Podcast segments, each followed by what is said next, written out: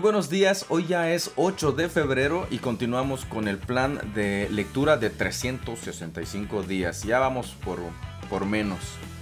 El día de hoy nos corresponde Génesis capítulo 41, Marcos capítulo 11, Job capítulo 7 y Romanos capítulo 11. Recuerde hacer sus anotaciones, creo que no había yo dicho esto antes, pero sí, haga sus anotaciones haga sus observaciones y haga sus preguntas de modo que usted poco a poco vaya avanzando más en el estudio de la palabra de nuestro Dios. Y aún más importante, recuerde pedir siempre la dirección del Espíritu Santo para que seamos guiados a través de la palabra para conocer más sobre el Evangelio de la gracia de nuestro Dios. Y pues sin más por el momento, comenzamos. Génesis 41 Dos años después, el faraón soñó que estaba de pie a la orilla del río Nilo. En su sueño vio siete vacas gordas y sanas que salían del río y comenzaban a pastar entre los juncos. Luego vio otras siete vacas que salían del Nilo detrás de ellas, pero eran flacas y raquíticas. Esas vacas se pusieron junto a las vacas gordas en la ribera del río. Entonces las vacas flacas y raquíticas se comieron a las siete vacas gordas y sanas. En ese momento del sueño, el faraón se despertó. Después volvió a dormirse y tuvo un segundo sueño. Esta vez vio siete espigas llenas de grano, robustas y hermosas, que crecían de un solo tallo. Luego aparecieron otras siete espigas de grano, pero estaban resecas y marchitadas por el viento oriental. Entonces las espigas secas se tragaron a las siete robustas y bien formadas.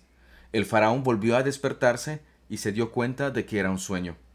A la mañana siguiente, el faraón estaba muy perturbado por los sueños, entonces llamó a todos los magos y a los sabios de Egipto.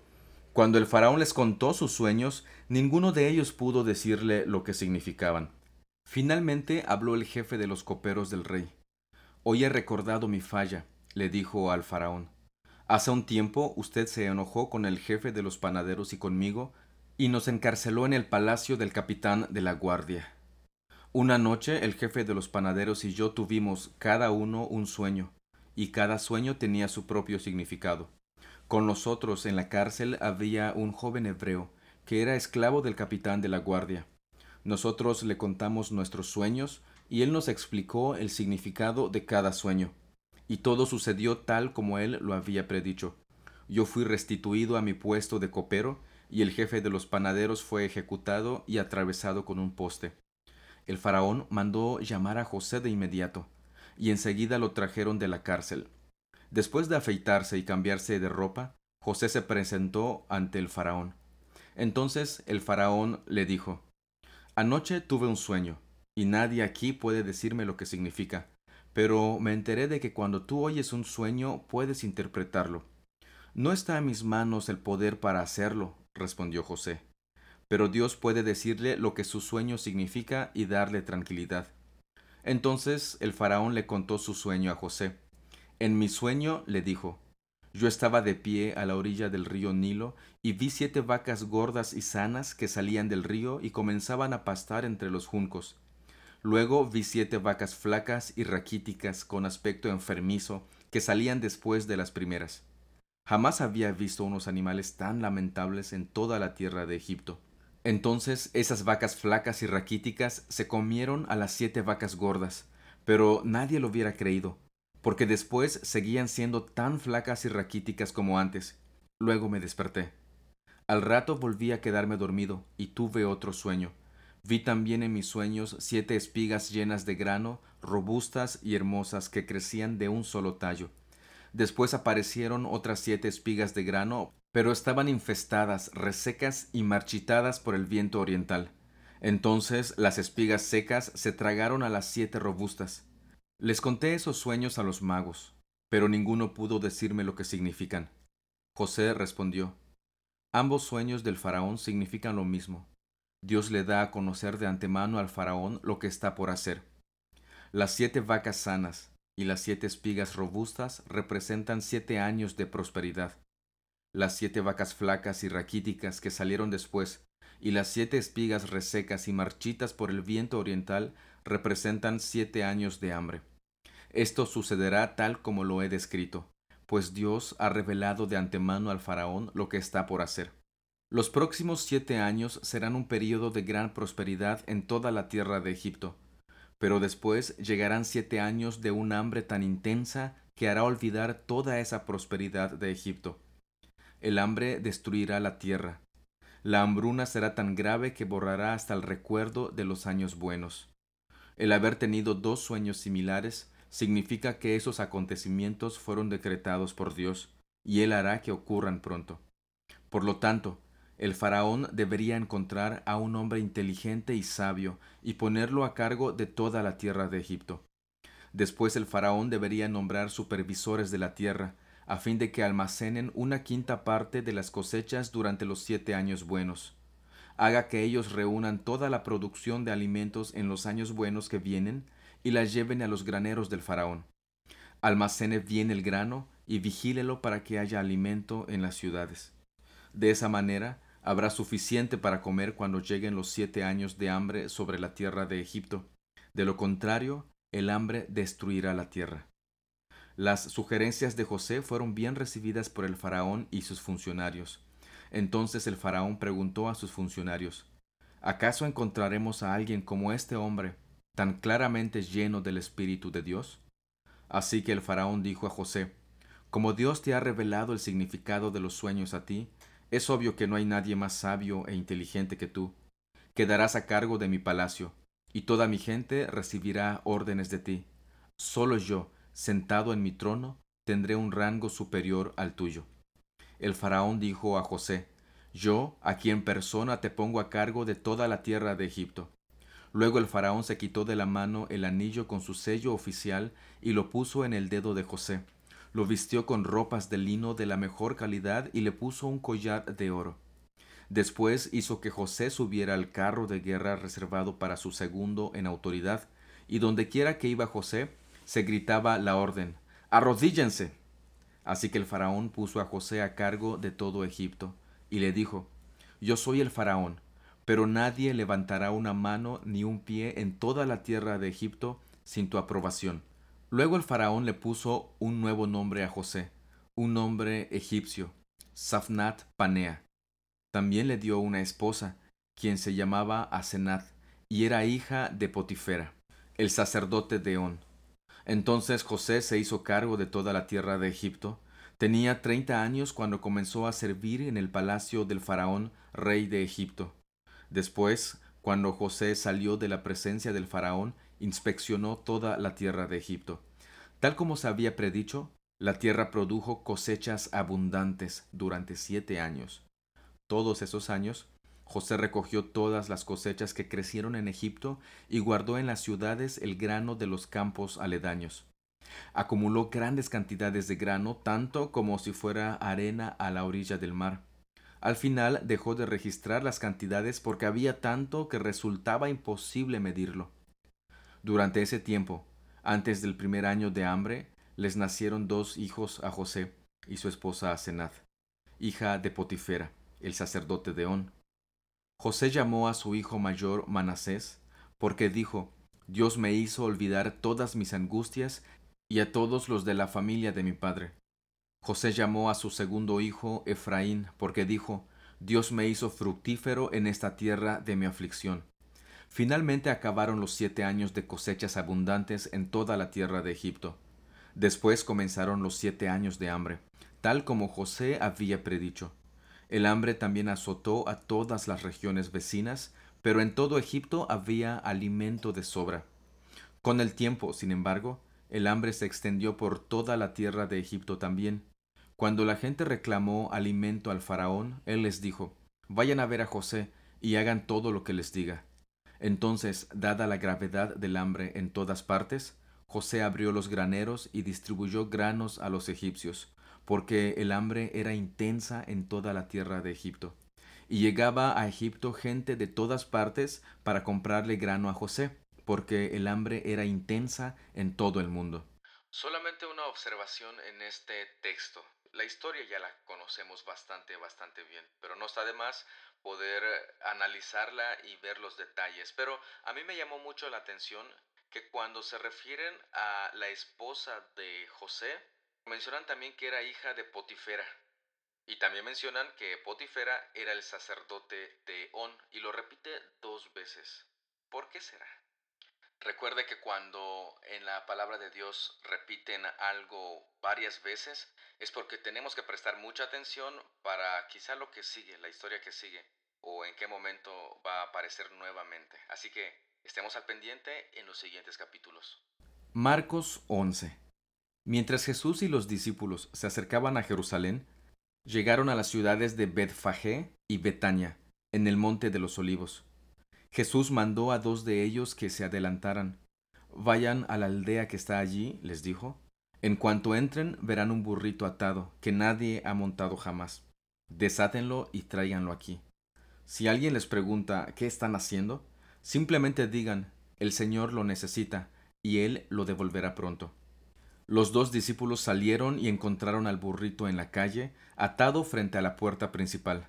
Mientras lo desataban, algunos que estaban allí les preguntaron ¿Qué están haciendo? ¿Por qué desatan ese burrito? Ellos contestaron lo que Jesús había dicho y se les dio permiso para llevarlo. Así que llevaron el burrito a Jesús y pusieron sus prendas encima y él se sentó allí. Muchos de la multitud tendían sus prendas sobre el camino delante de él y otros extendían ramas frondosas que habían cortado en los campos. Jesús estaba en el centro de la procesión y la gente que lo rodeaba gritaba, Alaben a Dios. Bendiciones al que viene en el nombre del Señor. Bendiciones al reino que viene, el reino de nuestro antepasado David. Alaben a Dios en el cielo más alto. Así Jesús llegó a Jerusalén y entró en el templo. Después de mirar todo detenidamente a su alrededor, salió porque ya era tarde. Después regresó a Betania con los doce discípulos. Durante toda mi infancia, en Domingo de Ramos, se cortaban palmas, hoja de palma para adornar las iglesias. Este, no pudo haber sido otro tipo de ramas o ramos. ¿Por qué palmas se usan hasta el día de hoy? Solamente una curiosidad que surgió ahora. A la mañana siguiente, cuando salían de Betania, Jesús tuvo hambre.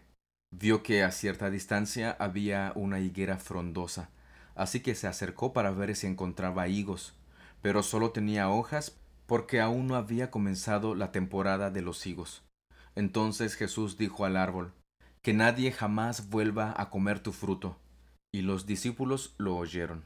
Aquí surge una incógnita bien, bien grande, con un signo de interrogación enorme. Si no era temporada de higos, ¿Estaba esperando Jesús que la higuera tuviera higos? Este, no, no, no entiendo. Vamos a ver qué sigue diciendo el evangelista. Cuando llegaron de nuevo a Jerusalén, Jesús entró en el templo y comenzó a echar a los que compraban y vendían animales para los sacrificios. Volcó las mesas de los cambistas y las sillas de los que vendían palomas, y les prohibió a todos que usaran el templo como un mercado les dijo, Las escrituras declaran, mi templo será llamado casa de oración para todas las naciones, pero ustedes lo han convertido en una cueva de ladrones. Cuando los principales sacerdotes y los maestros de la ley religiosa oyeron lo que Jesús había hecho, comenzaron a planificar cómo matarlo. Pero tenían miedo de Jesús, porque la gente estaba asombrada de su enseñanza. Esa tarde Jesús y los discípulos salieron de la ciudad. A la mañana siguiente, al pasar junto a la higuera que él había maldecido, los discípulos notaron que se había marchitado desde la raíz.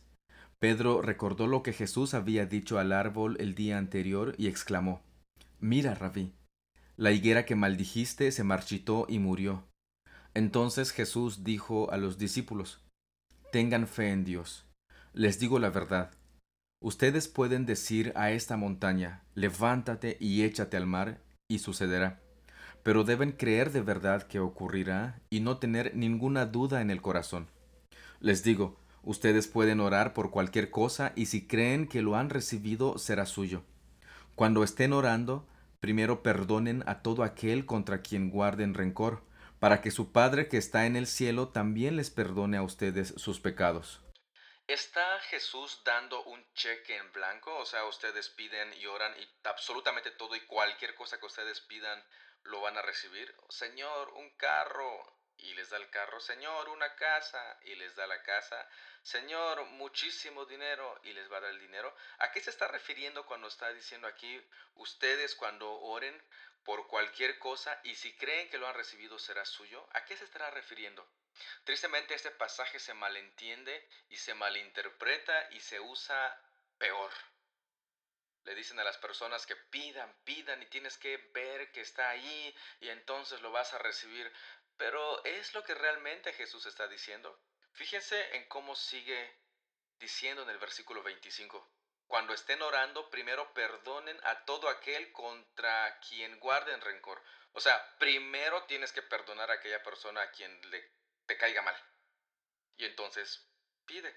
Pero ¿será un cheque en blanco? Sigo preguntando esto. Y sería un buen tema para preguntarle a nuestro pastor, o ya sabe, a través de este podcast puede hacernos la pregunta, para que lo respondamos en otro episodio. Nuevamente entraron en Jerusalén. Mientras Jesús caminaba por la zona del templo, los principales sacerdotes, los maestros de la ley religiosa y los ancianos se le acercaron. ¿Con qué autoridad haces todas estas cosas? le reclamaron. ¿Quién te dio el derecho de hacerlas? Les diré con qué autoridad hago estas cosas si me contestan una pregunta, respondió Jesús. La autoridad de Juan para bautizar, ¿provenía del cielo o era meramente humana? Contéstenme. Ellos discutieron el asunto unos con otros. Si decimos que provenía del cielo, preguntará por qué nosotros no le creímos a Juan. Pero ¿nos atrevemos a decir que era meramente humana? Pues tenían temor de lo que haría la gente, porque todos creían que Juan era un profeta. Entonces finalmente contestaron, No sabemos.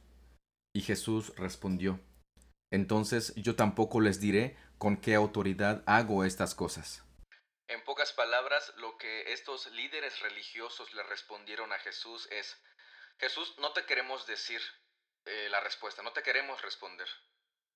Y entonces Jesús les dice, pues yo tampoco les voy a decir con qué autoridad hago estas cosas. Job 7. ¿No es toda la vida humana una lucha? Nuestra vida es como la de un jornalero, como la de un trabajador que anhela estar bajo la sombra como la de un sirviente que espera cobrar su sueldo. A mí también me ha tocado vivir meses en vano, largas y pesadas noches de miseria. Tumbado en la cama pienso, ¿cuándo llegará la mañana? Pero la noche se alarga y doy vueltas hasta el amanecer. Mi cuerpo está cubierto de gusanos y de costras. Se me abre la piel y supura pus. Mis días pasan más rápido que la lanzadera de un telar y terminan sin esperanza. Oh Dios, recuerda que mi vida es apenas un suspiro y nunca más volveré a ser feliz. Ahora me ves, pero no será por mucho tiempo. Me buscarás, pero ya me habré ido. Así como las nubes se disipan y se desvanecen, los que mueren ya no volverán. Se han ido de su hogar para siempre y jamás volverán a verlos. No puedo evitar hablar. Debo expresar mi angustia. Mi alma llena de amargura debe quejarse. ¿Soy yo un monstruo marino o un dragón para que me pongas bajo custodia? Pienso, mi cama me dará consuelo y el sueño aliviará mi sufrimiento. Pero entonces me destrozas con sueños y me aterras con visiones. Preferiría ser estrangulado. Mejor morir que sufrir así. Odio mi vida y no quiero seguir viviendo. Oh, déjame en paz durante los pocos días que me quedan. ¿Qué son los seres humanos para que nos des tanta importancia, para que pienses tanto en nosotros? Pues nos examinas cada mañana y nos pruebas a cada momento. ¿Por qué no me dejas en paz? Al menos el tiempo suficiente para poder tragar. Si he pecado, ¿qué te he hecho? Oh, vigilante de toda la humanidad. ¿Por qué me haces tu blanco? ¿Acaso te soy una carga? ¿Por qué mejor no perdonas mi pecado y me quitas la culpa? Pues pronto me acostaré en el polvo y allí moriré. Cuando me busques, me habré ido.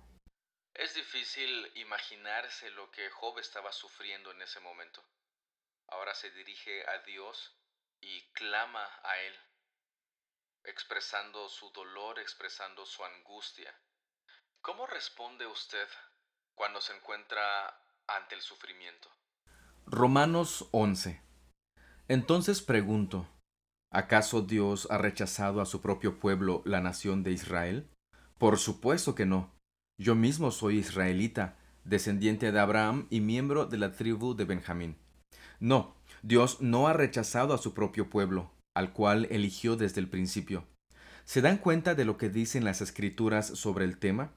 El profeta Elías se quejó del pueblo de Israel ante Dios y dijo, Señor, han matado a tus profetas y derribaron tus altares. Soy el único que queda con vida, y ahora me buscan para matarme a mí también.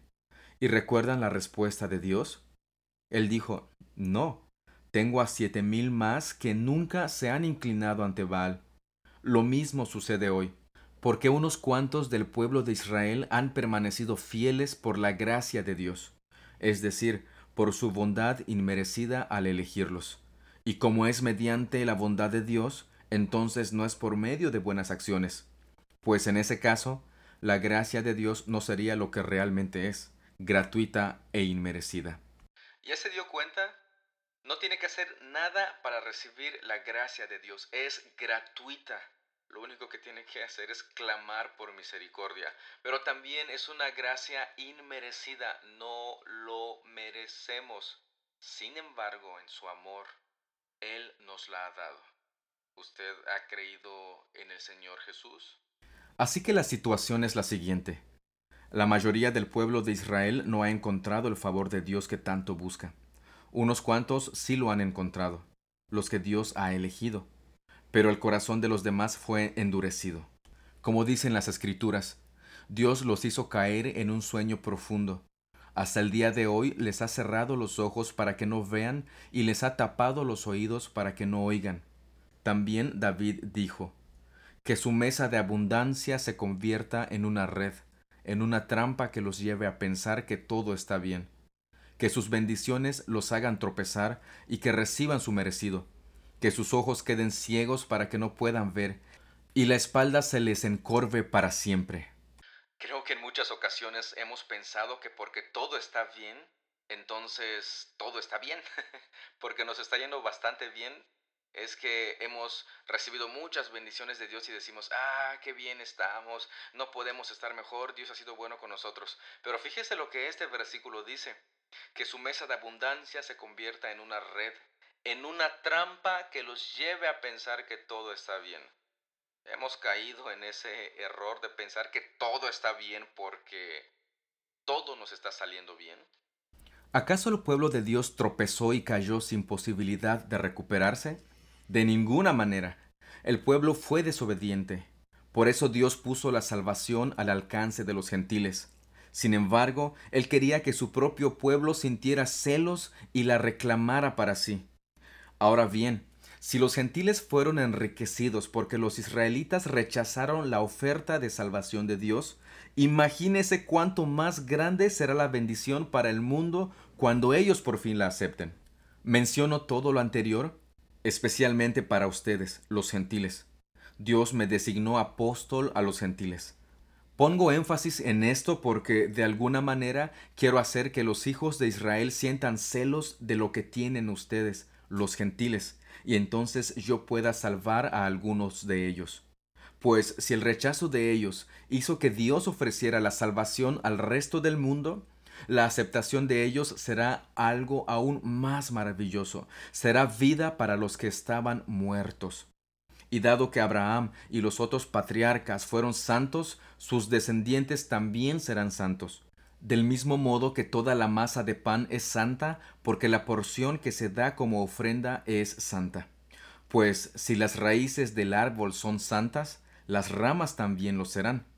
Algunas ramas del árbol de Abraham algunos del pueblo de Israel han sido arrancadas, y ustedes los gentiles, que eran ramas de un olivo silvestre, fueron injertadas. Así que ahora ustedes también reciben la bendición que Dios prometió a Abraham y a sus hijos, con lo cual comparten con ellos el alimento nutritivo que proviene de la raíz del olivo especial de Dios. Así que no se jacten de haber sido injertados para reemplazar a las ramas que fueron arrancadas. Ustedes son solo una rama, no son la raíz. Tal vez digas, bueno, esas ramas fueron arrancadas para darme lugar a mí. Es cierto, pero recuerda, esas ramas fueron arrancadas porque no creyeron en Cristo, y tú estás allí porque sí crees. Así que no te consideres tan importante, más bien teme lo que podría suceder. Pues si Dios no perdonó a las ramas originales, tampoco te perdonará a ti. Fíjate en que Dios es bondadoso, pero también es severo. Es severo con los que desobedecen, pero será bondadoso contigo si sigues confiando en su bondad. En cambio, si dejas de confiar, tú también serás arrancado por completo. Y si el pueblo de Israel abandona su incredulidad, volverá a ser injertado, pues Dios tiene poder para volver a injertarlo en el árbol. Tú, por naturaleza, eras una rama cortada de un olivo silvestre. Por lo tanto, si Dios estuvo dispuesto a ir en contra de la naturaleza al injertarte en un árbol cultivado, Él estará mucho más dispuesto a injertar las ramas originales en el árbol al que pertenecen. Mis amados hermanos, quiero que entiendan este misterio para que no se vuelvan orgullosos de ustedes mismos. Parte del pueblo de Israel tiene el corazón endurecido, pero eso solo durará hasta que se complete el número de gentiles que aceptarán a Cristo y entonces todo Israel será salvo. Como dicen las Escrituras, el que rescata vendrá de Jerusalén, y apartará a Israel de la maldad, y mi pacto con ellos es que quitaré sus pecados. Muchos del pueblo de Israel ahora son enemigos de la buena noticia, y eso los beneficia a ustedes los gentiles. Sin embargo, ellos todavía son el pueblo que Dios ama, porque Él eligió a los antepasados Abraham, Isaac y Jacob, pues los dones de Dios y sus llamados son irrevocables. Ustedes, los gentiles, antes eran rebeldes contra Dios, pero cuando el pueblo de Israel se rebeló contra él, Dios tuvo misericordia de ustedes y no de ellos. Ahora ellos son los rebeldes, y a ustedes Dios les mostró su misericordia para que ellos también participen de la misericordia de Dios. Pues Dios encarceló a todos en la desobediencia para poder tener misericordia de todos. Qué grande es la riqueza, la sabiduría y el conocimiento de Dios. Es realmente imposible para nosotros entender sus decisiones y sus caminos. Pues, ¿quién puede conocer los pensamientos del Señor? ¿Quién sabe lo suficiente para aconsejarlo? ¿Y quién le ha entregado tanto para que Él tenga que devolvérselo? Pues todas las cosas provienen de Él, y existen por su poder y son para su gloria. A Él sea toda la gloria por siempre. Amén. Una pregunta para analizar. Cuando dice que todo Israel será salvo, ¿se está refiriendo a que todo, literalmente todos los judíos israelitas serán salvos independientemente de que hayan rechazado a Dios? Es una pregunta que tenemos que hacernos y al contexto de todo lo que hemos leído del libro de Romanos, responderla no quedarnos únicamente con esa parte. Tenemos que saber qué es lo que se está queriendo decir o qué es lo que dijo, mejor dicho, el apóstol Pablo respecto a todo Israel será salvo. Acuérdense que ha estado mencionado, mencionando perdón, anteriormente que no todo Israel es el verdadero Israel, que así como en el tiempo de Elías, una parte ha sido reservada, ha permanecido sin doblar las rodillas ante Baal. Entonces, cuando dice todo Israel, parece sugerir, o mejor dicho, yo puedo asegurar que está diciendo que se refiere a ese todo de los elegidos. Pues de esta manera concluimos el día de hoy, la lectura correspondiente a hoy 8 de febrero. Recuerde, siempre les recuerdo esto para que lo tengamos presente en todo momento. Al momento de leer la palabra de nuestro Dios, primeramente pida la dirección del Espíritu Santo para que Él nos guíe a través de la palabra para conocer y entender el mensaje que Él ya ha dejado para nosotros. Haga sus observaciones en el texto, del texto hágase preguntas también del texto y no solamente se quede con la pregunta, sino que estudie, pregúntele a su pastor si usted asiste a alguna iglesia. Y siempre les digo, la mejor persona a la que usted puede acudir es a su pastor para que le apoye resolviendo estas preguntas y dudas que, que surgen en la lectura de la palabra de nuestro Dios. De ante todo, y aún sobre el pastor, tenemos a nuestro Dios que puede abrir nuestros ojos, nuestro entendimiento para que entendamos lo que su palabra nos está enseñando. Así que échele muchísimas ganitas con esto, eh, continúe leyendo, no se frustre, no se detenga, anímese, porque sí puede ser a veces frustrante y cansado o que no tengamos ganas de, de leer.